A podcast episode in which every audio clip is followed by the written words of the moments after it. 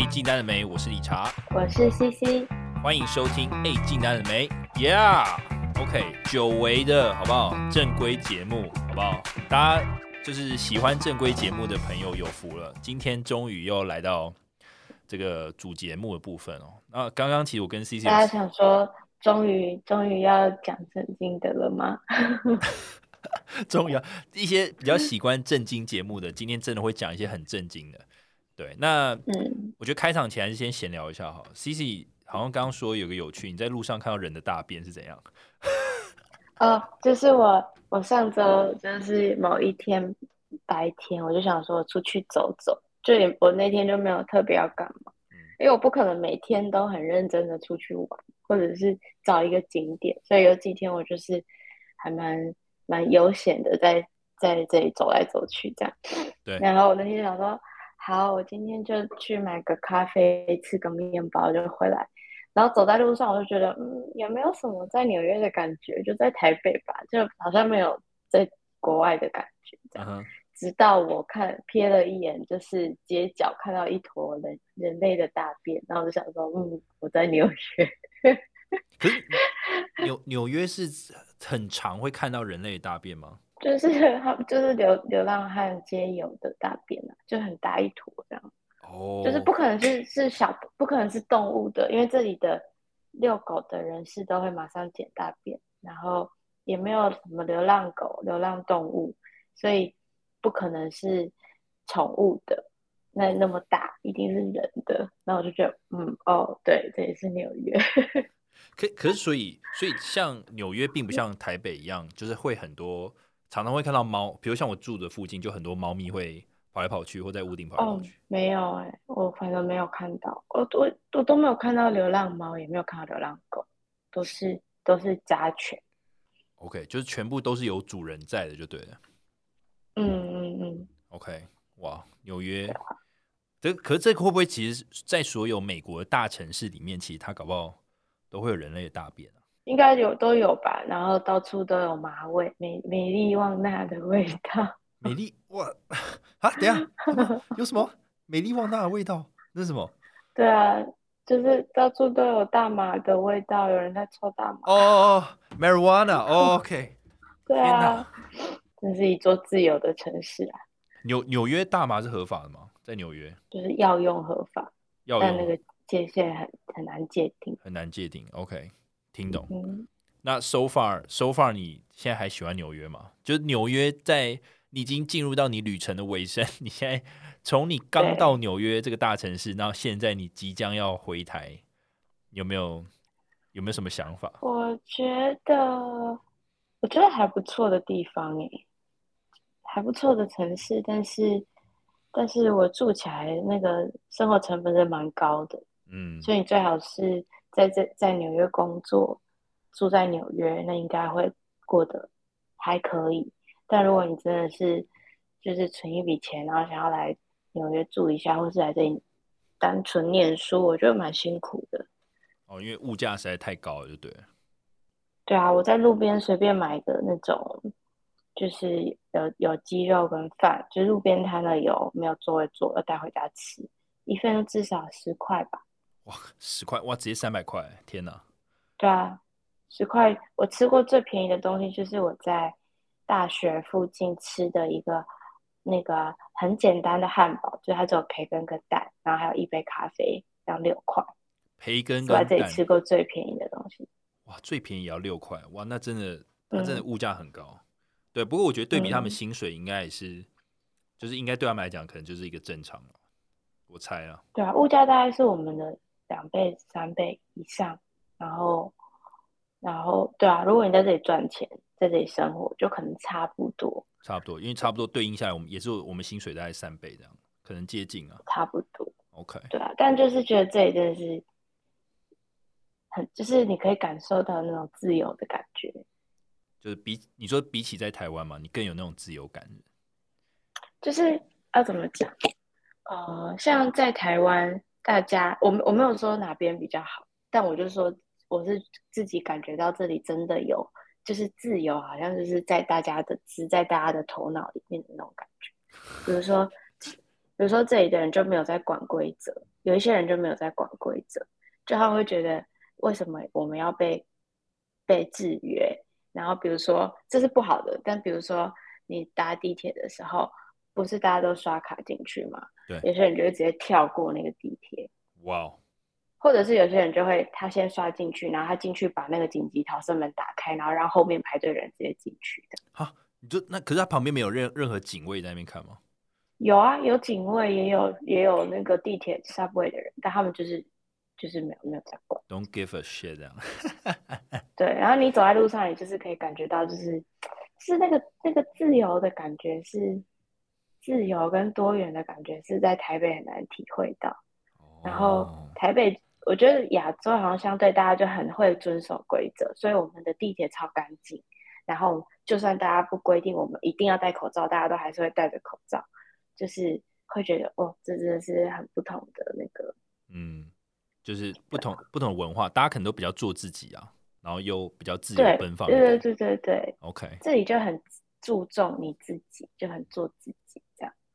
OK，那台北就是我觉得好像相对来说比较合群一点嘛。就而且要整整体来说，台北又好干净。OK，就是就不会应该不会有人的大便，因为我们的街友都有厕所可以上。嗯，我我觉得其实某种程度来讲，你这样让我想到，我觉得我们台湾的感觉有点像是介于日本跟欧美之间。对，我觉得是，因为日本又有一点太拘束了，拘束限制这样，但是我们又没有像日本限制那么多，但我们同时又没有像美国这么的自由奔放，然后。这么开放的一些想法，但我觉得以去一个中间值啊，对，因为你从一个就是从一个城市的人的穿着，你就可以知道他们就是像日本，你在路上看到的人，就是大家穿着其实都很类似，就是很日系，日系里面的各种不同。然后韩国也是韩系里面的各种不同，台湾就是有日系有韩系，然后有有美式有。也有其他的，嗯，就比较介于中间，介于中间，但都还都很好，对。嗯，老实讲，我这样，我其实我这样比起来，我觉得我我也蛮喜欢，就相对之下，我好像也蛮喜欢台湾这样，就是多元，然后又既不会太拘束，但是又没有说真的开放到不行，就是有一点限制，有点规则，但是又不会过于墨守成规，就是算算还不错了，觉得台湾这样还不错。嗯，而且最近这里也在选举，也有在投票。但完全没有什么选举的氛围哦，你说没有人在，就是那种候选人现那个没有，就是那种他们也不会在什么游说什么，或者是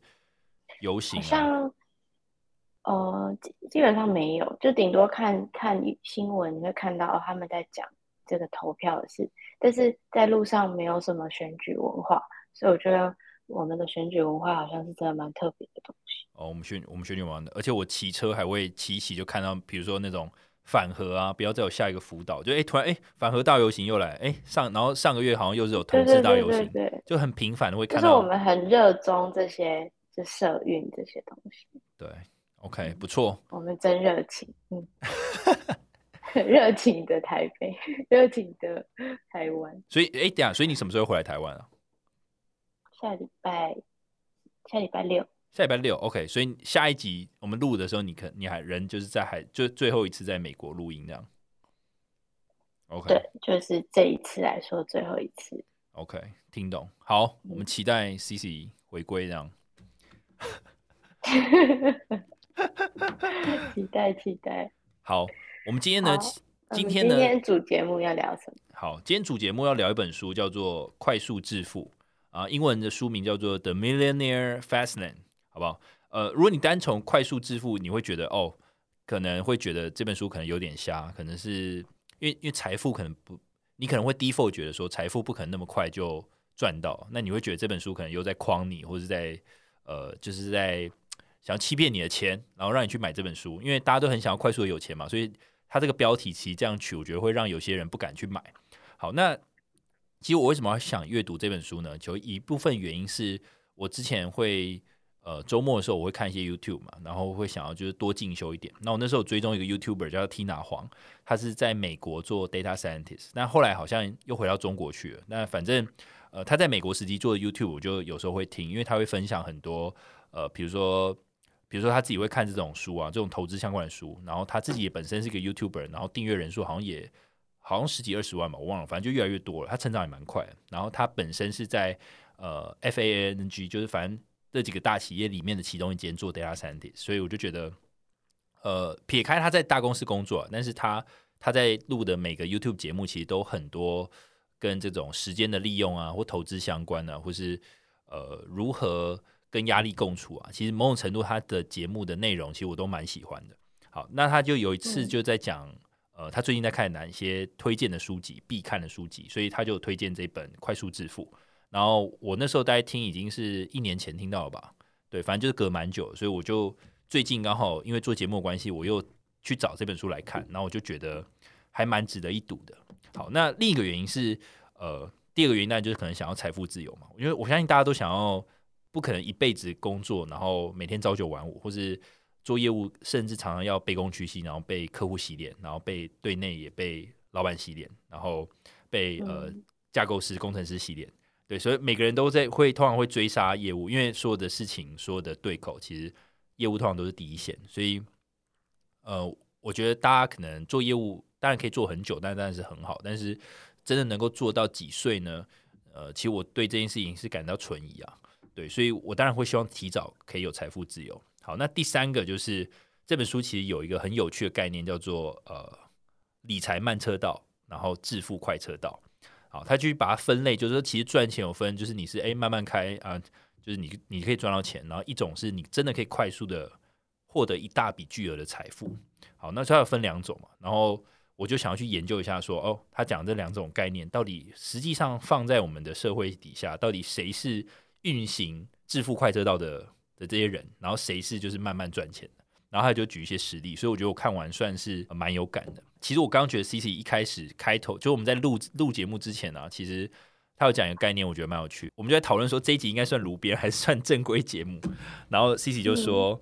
就是业务其实我们都会赚奖金嘛，但我们赚到那个钱，我们要怎么去运用，怎么去投资，其实某种程度其实那也是一种怎么讲，这是一个很重要的课题。对吧？不然我们赚，如果赚很多奖金，但你却不知道怎么去活用它，那其实会就是也是会蛮可惜的。以前老板会说，就是业务就像艺人公司的那种感觉，嗯，就你要知道你未来的收、未来的营收，你要知道你的利润，然后你要知道你的早期。所以，我们管理我们自己，就像管，其实就像把自己当一间公司，为自己负责嘛。没错，金流就是很重要的一环。嗯嗯嗯。非常同意，对，好，我等下会 echo 一下，就是 C C 讲这个金流这件事情，还有把自己当公司处理这件事情。其实你刚刚讲简单这几个概念，其实这几本书其实都有很多延伸的探讨。好，那在接在讲到致富快车道这个这本书的呃正式正式主题之前呢，我先跟大家讲反例，就是什么是理财的慢车道，就你是怎样才算慢车道？那这个这个作者呢？在这本书中就讲理财慢车道，通常他走的这种人生的旅程，大概就是 OK，上学得到好成绩，好，然后得到好成绩之后，就毕业后找一份好工作，啊，你就把你这份好工作的赚的这些钱的其中的百分之十拿去投资股票，好，然后在美国可能你常常会需要会用信用卡去消费嘛，那对他们来讲，如果你想省钱，就必须把信用卡减掉，就是就避免自己去使用信用卡，然后收集很多折价券啊，去买很多便宜的商品。那等到你六十五岁的时候，你就可以哦，真真正财富自由，然后就退休。好，那对作者来讲，这就是题外话。最近最近在黑五，所以这里折扣的蛮多的。是是这样，是到处都有折价券吗？还是就你买就不是不是，就是你你假设你去 SOHO 或者去百货公司，嗯，然后你进去一个店里面，你开始试穿鞋子什么的。那时候柜姐或柜哥就会靠过来说：“跟你说，我现在可以给你 thirty percent off。”你就私底下跟你讲，你要不要？他会私底下跟你讲，他们没有什么，不太会公开。公开可能就是他可能写 ten percent off，可是你在试穿的时候，他就会在你的耳边跟你说：“我可以给你 thirty percent。”这样，然后可以 just that you know。怎么那么可爱啊？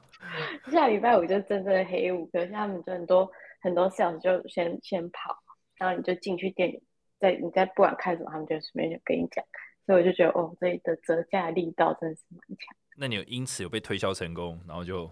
哦有啊，有。肯定有，直接被推坑了。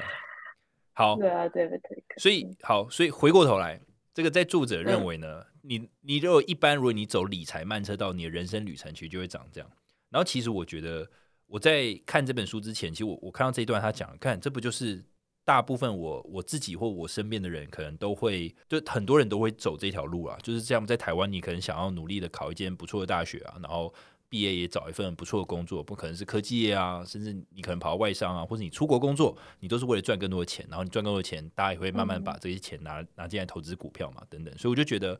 听起来很正常，可是他却说他是慢车道。那我，然后我就想说，那那难难道他的意思是说，其实大部分的人都在用很慢速的方式去赚钱吗？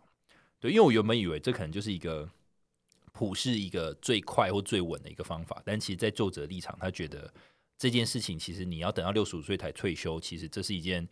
呃，他觉得很不合理啊，因为他很早就退休了，他可能二二十二十八、二十九他就已经赚到好像三千万美美金吧，反正就是非常非常多巨额的一个钱。对，那哎是应该算三千万台币，对，反正就是非常已经足够他退休一辈子的钱。然后我就继续看下去，然后他接下来就说：“OK，那我们现在玩一个游戏哦，好，这个 C C 你可以玩，就是它有三条三条兑奖游戏。”好，那你可以，你可以依据我的描述，你可以去选一个。你直观来讲，你可能会做哪一个选择？好，第一个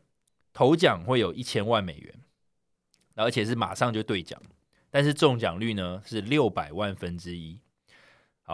好的，第一个，第二个就是头奖五十万美元，但是他四十年后才兑奖，但是中奖率非常的高。对，四十年后，但是中奖率有六分之一。好，然后最后就是头奖有一千万美元。但是六年后他就会兑奖，然后中奖率是七分之一。好，那这三个你会选哪一个？当然是七分之一啊，六年而已。好，那你选七分之一，这你选第三个的原因这是什么？就是投资报酬率比较高吧。如果你中奖几率相对来说比六百万分之一高，然后等的年数又比四十年还要短，然后金额又比五十万美元高。对。所以，所以其实，其实你讲，其实也是作者也会选的。他觉得，呃，你当你你你可能就是要选一个回报率会会比较高的，加上中奖率也比较高的一个选择。所以，对作者来讲啊，就是你可以在一个比较短的时间内赚取一个巨额的财富，就是一个快车道的一个兑现的一个游戏。好，所以其实，在整本书里面啊，他会分析，就是说哪些行为可能是理财人行道。就是最慢的，就是最不赚钱的，就是你要等到可能六十五岁、七十岁，你才会真的有一笔钱可以好好退休。那慢车道可能就是再好一点点，但是还是很慢，你可能还是要存个三四十年。那快车道呢，可能就是你可能三五年内你就可以赚到一个巨额的财富，让足够让你退休。那一般来讲，如果你直接抛出一个议题说：“哎，我只要拼三五年的事业，那我就可以马上退休。”其实大家直观上来讲，会有一种怎么可能？就真的假的？就是会不太相信。我之前，嗯，之前听一个 podcast，然后他就说，就是像呃美国戏骨的创业文化不是很很繁繁，就是很丰富这样繁荣，很丰富。对对对，那他们那里的人的想法就是，你只要找到 niche，找到你的利利基市场，你就把它变现。对。就大家的目的都是要找到一个利利基市场，它不需要这个服务不需要是很多人用也没关系，它只要一个 niche，只要有一个市场，那个市场需求在，然后没有人提供服务或产品，那他们就创业，然后就变现，然后就卖掉。嗯，就是在那里就会有很多这种想法，但是可能呃亚洲来说相对没有戏骨那么那么。积极的，或是那么激进的那种创业的环境，所以这种概念对我们亚洲人来说，可能就会觉得有点太风险太高。对，所以其实呼应你刚一开始片头里面讲，在美国你感觉到那种自由，然后很做自己那种感觉，其实我觉得某种程度在这样的文化熏熏陶底下，会可能会促使更多人会去想要有自己一番事业，去就像你说的，去在一个利利基市场里面去找到机会点，因为其实那个利基市场虽然。可能相对这整个整个 market 来讲，可能是比较小，但是它如果都可以把它做满，它其实应该还是有不错的获利。如果以你个人啊，你一个人可以吃一个小利基市场，应该还是可以赚蛮多，到足够你退休这样。对对啊，因为如果它是一个 business model，你就可以把你的股份卖掉，或者你可以用这个东西去找更多的创投。没错，就是有这个东西，有这个产品服务可以 leverage 到的资金就会变得很大。但如果只是成为某一个公司的员工的话，相对来说那个 bargaining power 就很低。没错，没错。好，所以其实后面其实也会提到很多跟创业相关的东西哦。那其实就直接连接到我们现在要讲的，什么是作者所定义的致富快车道？就是到底怎样是快速致富一种行为呢？好，那这边作者呢其实有定义，其实致富快车道呢是一种事业跟生活上的一个策略。那它是有一个特色，它特色是可控制且无限的力量。好，听起来非常玄，对不对？可控制且无限的力量。那其实可控制且无限力量，其实就是指你会有最大控制权跟操控权。好，我们会不会后面会举一些实例跟？跟大家分享，就是什么叫做可控制且无限的力量，然后用一些实际的商务的案例跟大家讲一下，因为大家现在听可能会觉得很抽象。好，那致富快车道还有一个特色，就是它会着重在事业这件事情。其实就刚刚像 C C 讲的创业啊，其实致富快车道的核心其实就是自己的事业，你自己当老板，自己就是企业家。那如果相对反过来，慢车道的人其实就是就业，你每天就是工作那个八小时，然后去赚那个每个月的月薪。对作者而言，那就是慢车道的人在做的事情。好那第三个特点呢，就是生活方式。其实致富快车道的是一种生活方式的选择，它不会比较轻松，它反而就是你每个抉择都很重要，就是一连串的选择其实都会影响到你是不是真的可以搭上这个致富快车道的这个列车。那而且你必须对你自己所想或是想达到的目标，你必须有一个信念在，不然你很容易会被周遭的同才所影响，然后你最后也会退回到理财慢车道的这个路线。比如像我举例来讲，我常常听到有人说啊，由于创业啊等等。其实在我看这本书之前啊，我都会有一种就是保重的，因为我就会觉得说，很就他在失败，应该说失败的几率太高。比如说，就有些政府公开的一些数据，就是新创产业到底几年内它可能就是有成功，就是营运超过五年的企业有多少家，然后失败的有几家。那你可以就直接看出来，就说其实真的创业能成的可能不到十 percent，甚至不到五 percent。对，那你就会觉得说这是几率问题。如果每个人都去都是做这种梦，想要去就是创业赚大钱的话，你会觉得你难道是真的那五趴吗？就会有这种你知道会有这种 concern。可是我在看这本书的时候，其实我我不会去想到会失败。老实讲，就反而会想说，嗯，我要怎么样学习他的这种思维，然后真的有办法，我自己也搞一个自己的事业，然后他的成功率可能是是有的，但是我可能要非常努力。对，所以我就觉得应该对，应该要定义一下你看到的政府的资料的失败是什么意思？可能就收了。有些有有一些公司有可能就只是为了某一段时期的那种申请创业基金而新建的公司，那它的其实有它原本的产品和服务，我觉得有可能还在。哦，你说可能就跑别人公司去了，就对。因为有可能对，所以。好像，如果是，如果如果这个你我们看的这个数据里面包含加盟啊，或者是呃开餐饮料店，那我觉得相对来说结束营运的那个会比较快一点，因为它的那个风险真的也比较高。但如果是纯创业，那我觉得可能应该会不太一样。嗯，应该会不太一样，但那个数据可能，因为我现在手边也没有资料，那可能就要拉出来看。但我 overview 来感觉，会觉得其实创业会让我觉得风险相对比较高，就是比起每天朝九晚五，我会觉得创业风险太高了。对，因为你可能而且我们的也很保守啦，我们的风气也很保守，对于创业这种事情。对，就是整个环境其实给你的感觉也是比较保守，并不是说哦在戏谷，然后每个人都热钱涌入，说啊这可以投，那可以投。对，所以我觉得环境其实有也会有影响。好，那其实致富快车道还有第四个一个特点，那当然就是最明显，它可以快速的创造大笔的财富，然后超越这种中产阶级的限制。中产阶级的限制其实基本上就是在讲一般的上班族啊，就是你可能就是要努力的存钱，才有真的办法存到第一桶金，然后可能真的有办法再用钱滚钱。好，那其实对于作者来讲，其实致富快车道的缩影啊，就是你必须要去创业。你必须以增进你自己的事业为核心，然后呃，并且而且甚至是你生活的重心啊，你才能够真的呃，在这个快速呃这个致富快车道的路上。那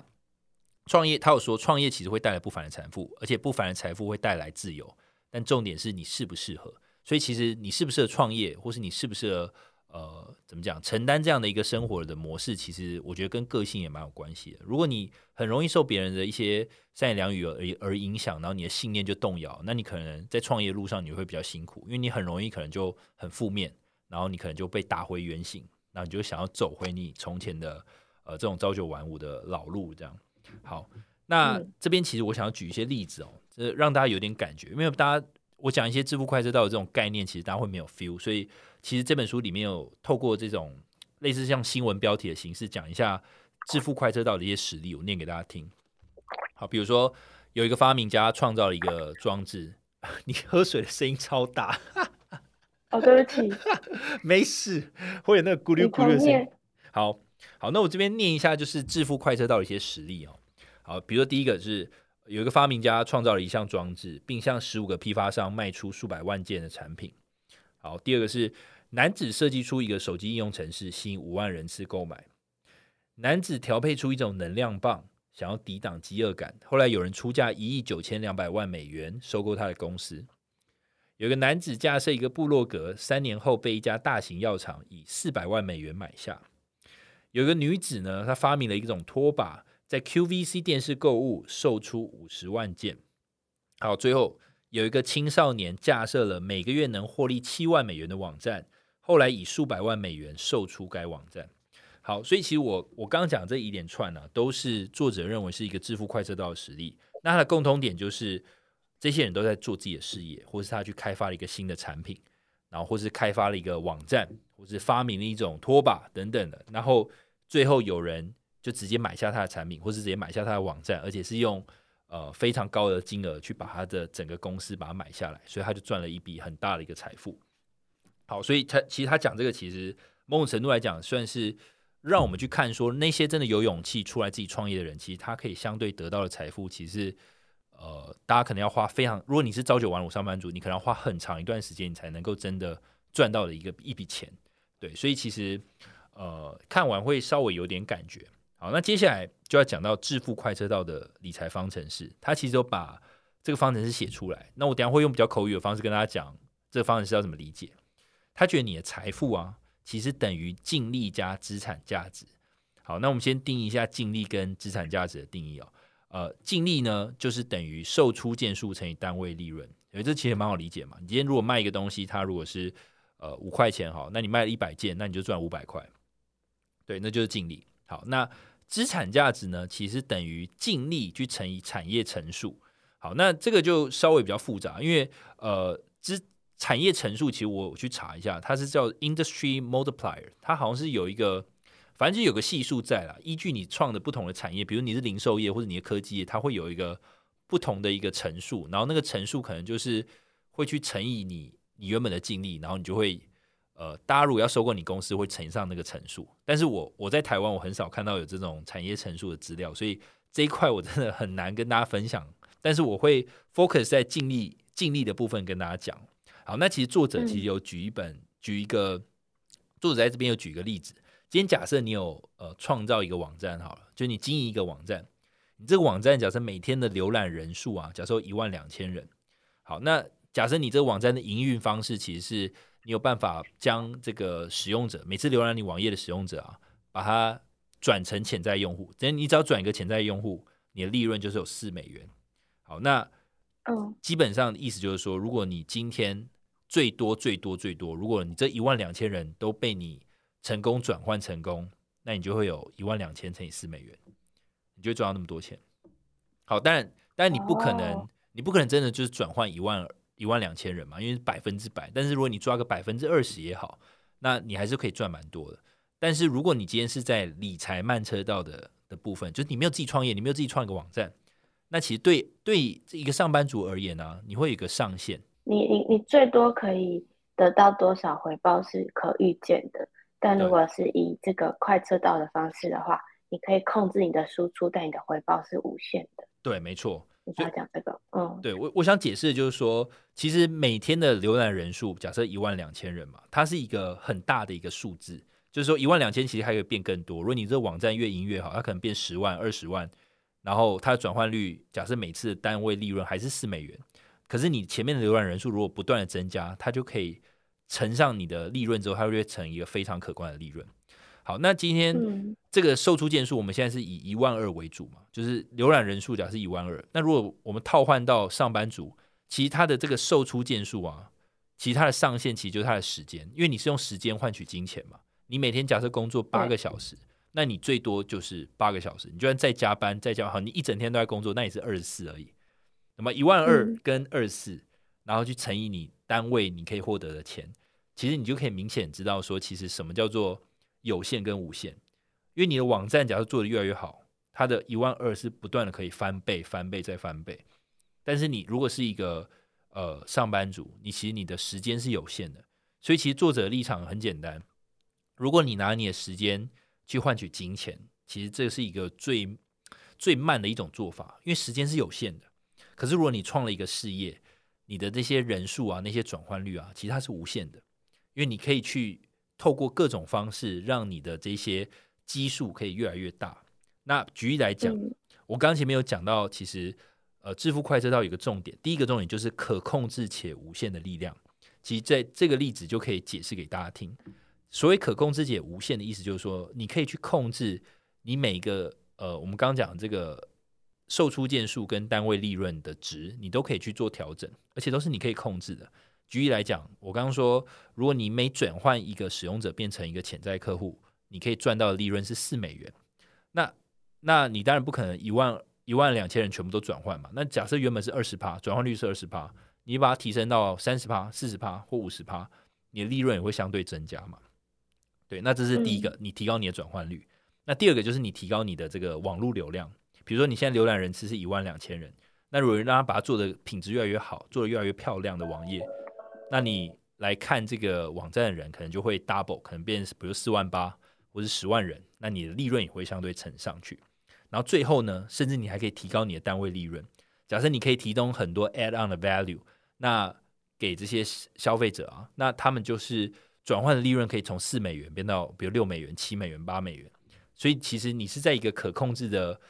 这些。刚讲的这些因素之内啊，其实你的利润都可以随着就是变更多。那那那个利润是可以无限往上加的，你只要越做越好，它就可以一直往上加。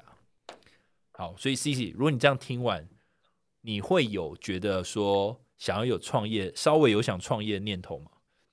我刚刚有偷偷在算，我们就是每集的收听人数，然后如果我们可以转换成转换十趴成为我们的会员，那如果会员收收四块美金，那我们可以赚。多少钱？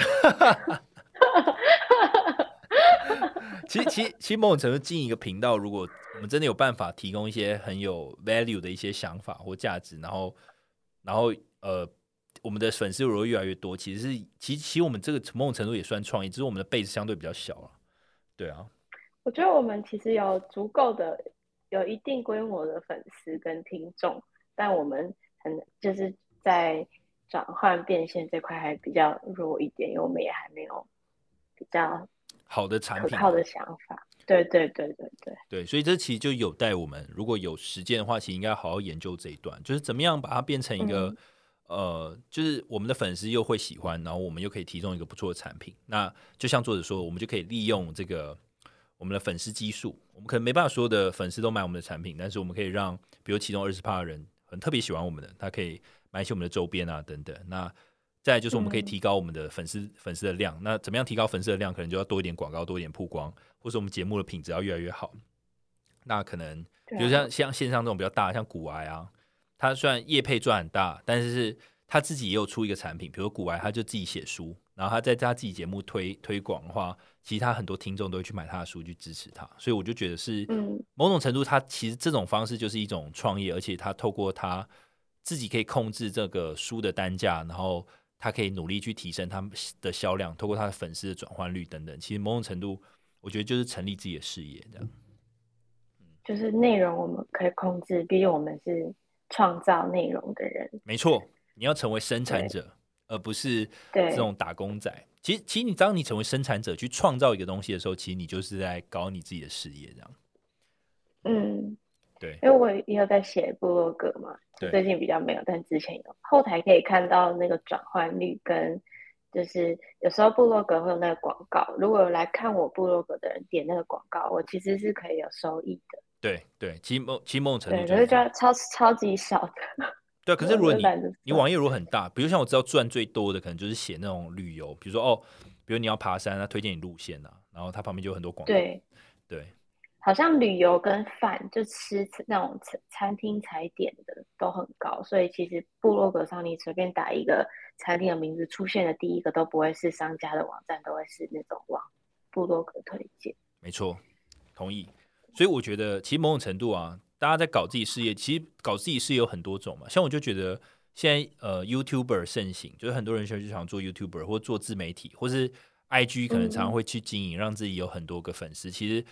某种程度，大家就是想要做出自己的事业，然后增加这些转换率，然后让自己可以控制的事情越来越多之后，其实他就可以比较容易往财富自由方向走。这样，所以我觉得现在网红时代。或是这种自媒体时代，其实这就是一种优势，就大家都在创造个人品牌，创造自己的事业。对我觉得也算嗯某种程度，我觉得就是一脉相承啊，就是相相对相对的这样。好，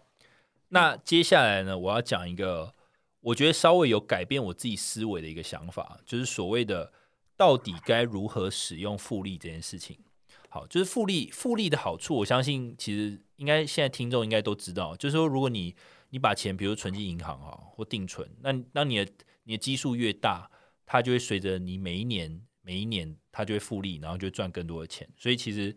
呃，你只要一开始有投入这个钱，它就会钱滚钱，钱滚钱，钱滚钱，然后就滚的越来越多，这样好，那就是复利嘛。好，可是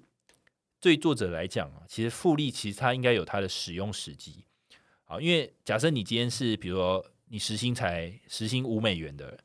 那你去你去把你的钱存到银行，然后去滚复利滚复利，你可能要滚非常非常久，你才会有一笔一笔小钱。但今天如果你存了五百万美元，那你去银行存，那它可能很快就可以滚出非常多钱给你。好，所以其实以这个来讲啊，作者就认为说，其实如果你要用复利的的这个，你要享受复利的这个效果，其实你一开始的 base 其实要够大，你才有办法真的享受到复利它带来的好处。好，那其实他在举这个例子之前，他要举一个有趣的一个选择。今天假设我可以立刻给你五百万美元，或是我现在给你一美分，一美分呃科普一下，一美分其实一百美分等于一美元。好，所以就是一个非常非常少的一个钱。好，那可是我我我每我现在给你一美分，然后它连续四十天，它每一天都会加倍。比如今天给你一美分，明天就是两美分，好，两美分，第三天就会变成四美分这样，连续给你四十天。嗯，然后你这样直观这样看下来，C C 你会选择哪一个？就直观现在给我五百万美元哦，立刻立刻汇给你五百万美元，啊，然后跟我哎，我今天给你一美分，分，就连一美元都不到，我要五百万美元。你要五百万美元，反正其实五百万也蛮多了啦。对，五百万你可以不愁吃穿。好，那其实呢，其实如果你选一美分啊，就是如果你好，你选五百万，其实你损失的都是多少，你知道吗？你如果选择，你如果立即选择五百万美元，其实你就等于你放弃了五十五亿，因为每天给你一美分，然后每四连续四十天每天加倍，其实你是可以赚到五十五亿的，很很扯吧？哦，不过，不过，不过，不过，这个只是这是一个简单的小游戏。其实重点，这个只是复利的效果嘛，大家可以看到复利的好处。但是作者有说，如果你把每一天的天数啊，把它改成岁数，然后它其实这边有做一个表格，它其实复利的效果其实要等到你，比如说，呃，可能四十岁或是五十岁的时候，那个复利的效果啊才会出来。这里的四十天应该要变四十年比较合理。对，可是如果你变变四十年的话，其实你等于你前面的四十年的，你就要必须用怎么讲？你就要累积四十年的财富，它的复利才会呈现出效果。对啊，对，没错。所以其实作者这边有讲，其实如果你把它变成年来看的话，其实你人生过了大半之后，你复利才会呈现出效果。那你前面就会非常的辛苦，因为你你等于说你这辈子的人生，你可能有一半的时间以上，其实都在努力的工作。你可能到人生的晚期，你可能已经六七十岁，头发都白了，然后你才开始慢慢有一些财富，然后你就准备可能要退休。好，可是致富快车道的人呢，他会知道说，其实他要呃复利的概念，如果要呈现出效果，一定要有一个大笔的金额，才会有最好的效果。所以，如果你要使用让复利发挥到功效，其实你就必须避开前面这四十年你可能会成效不佳的这些呃计算。好，意思就是说，其实你不应该一开始就想要透过复利呃赚到钱。如果你一开始本金没有那么大，那你其实透过复利，其实你并没有办法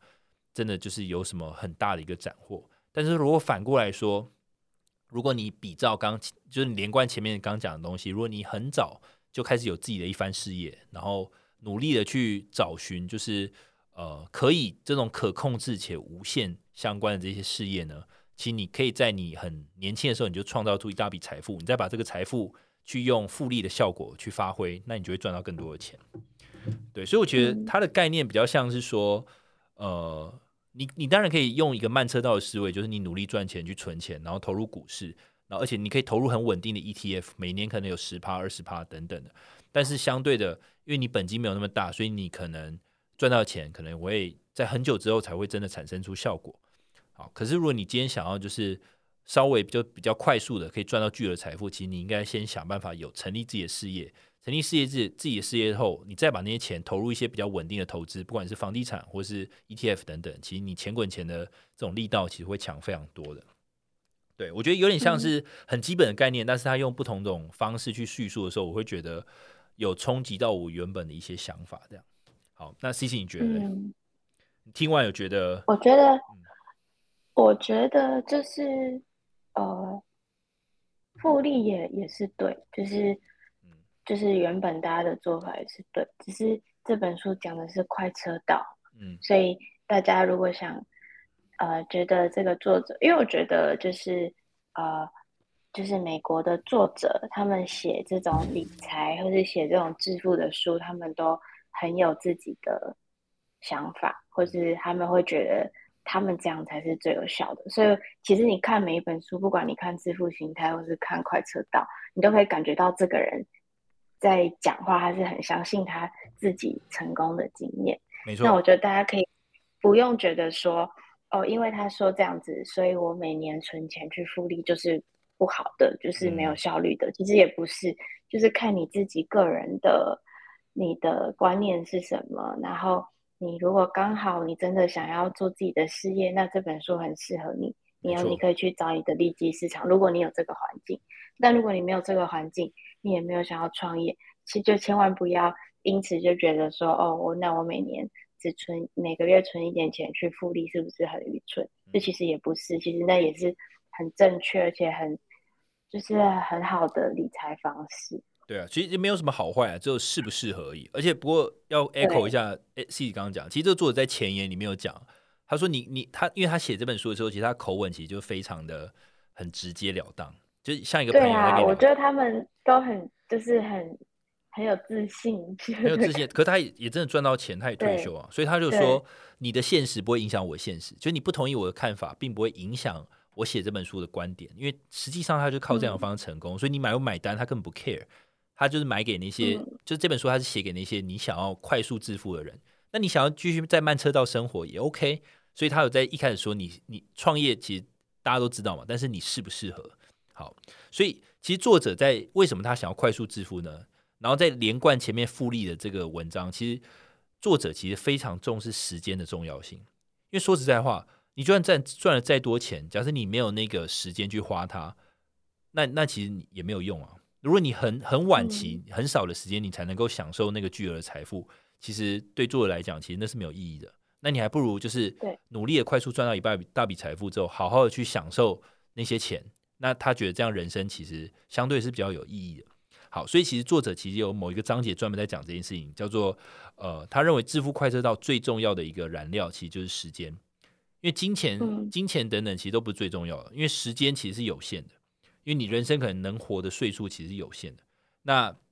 假设好了，你能活八十岁好了。那如果你用慢车道的思维，你可能真的要六十岁才能退休，那你可能就剩二十年可以去花那笔财富。但如果在致富快车道的思维，你可能时间的重要性就会越多。那你如果你短短五年非常的拼，非常的拼，赚到一个足够退休的财富之后，你剩下二三十年，其实呃甚至四十年，其实都是你可以去享受的人生。好，那我这边其实想要念一段。呃，这本书里面有讲关于时间这件事情，我想念一段文章给大家听哦，因为我觉得他写的，就你听完你应该可以知道说作者对于时间的想法是什么。好，那这个小标题叫做“你的铁达尼号下沉的多快”。好，为了省钱而愿意大排长龙的人，应该要高举个告示牌，向全世界宣告：我觉得金钱比生活更值得珍惜。这样的抉择是根本的错误。一九九七年的电影《铁达尼号》片中有一个很好的例子，可以说明时间的重要性大于金钱。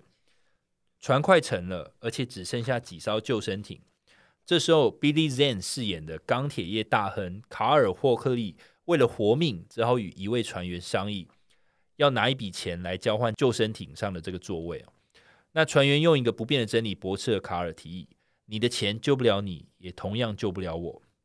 请用一些时间想想这句话：你的钱救不了你，也同样救不了我。这句台词很有力，短短八秒就揭露了时间的真正价值，也使观众将这句必然的真理连接到自己每秒都在流逝的生命。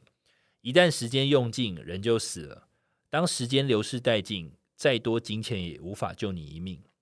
致富快车道的人知道，时间是生命的油箱，油箱空了，生命就结束了。你最重要的资产不是金钱，不是修复的一九六九年份的野马跑车，也不是祖父收集的旧硬币。你最重要的资产是时间。实际上，所有人都待在一艘逐渐下沉的船。你是否以这种方式看待时间？你重视时间，或是轻忽时间？时间是人生最基本的油料，但你是否以为你的油箱永远不会枯竭，因而不珍惜时间？OK，哇哦。好，赶快赶快做点什么事吧，快点把握时间。其实，其实我那时候看，我会觉得说，作者真的是很重视自己时间一个人，因为他他他既然花了一一个一个章节在讲这件事情，就代表说他其实对于那种很浪费时间的所有行为，或是你必须要花很长一段时间才能赚取大大笔财富这件事情，他其实非常反感。所以，因为他对时间的观念就是如此的有限，如此的急迫。那他说，你如果你生命只剩下最后三个月，你还会可能就是为了，比如说，比如我们在台湾人很喜欢排队嘛，比如你生命只剩下三个月，你会排排，这就是花了三个小时去排队，只为了吃一顿饭嘛？等等，你可能应该就不会嘛？你可能会想要去做更有意义的事情。那作者他就认为说，其实他对时间概念就是如此，他想要把时间尽可能的花在真的是他有兴趣的事情，或是在刀口上。对，所以其实。他甚至有就就是有一个章节，就专门在讲说哪一些人的行为是呃有是穷人的行为。那我这边有举一个例子哦，比如说你睡到中午才起床，或是你收看好几小时的实境秀节目，或是你为了节省二十美元而愿意开车两小时到很远的地方买东西，或是你为了节省一百美元而选择中途停留多站的机票。好，那这其实都是作者在举的例子，不是像我在看的时候，我就我就会觉得说，有时候其实。我想要省那个计程车钱嘛，因为有时候跟朋友去玩比较晚啊，就不想骑，就是不想要就是搭计程车，我就会选择骑 U bike。那我就觉得，哎，我赚到了。可如果今天如果我是一个可能可能事业比较多，或者我时间比较宝贵的话，我可能就会选择搭计程车回去，因为我可能那个时间我可以留下来看更多书，然后可能我就我就会成长更快，然后可以赚更多钱。就它有一个概念是，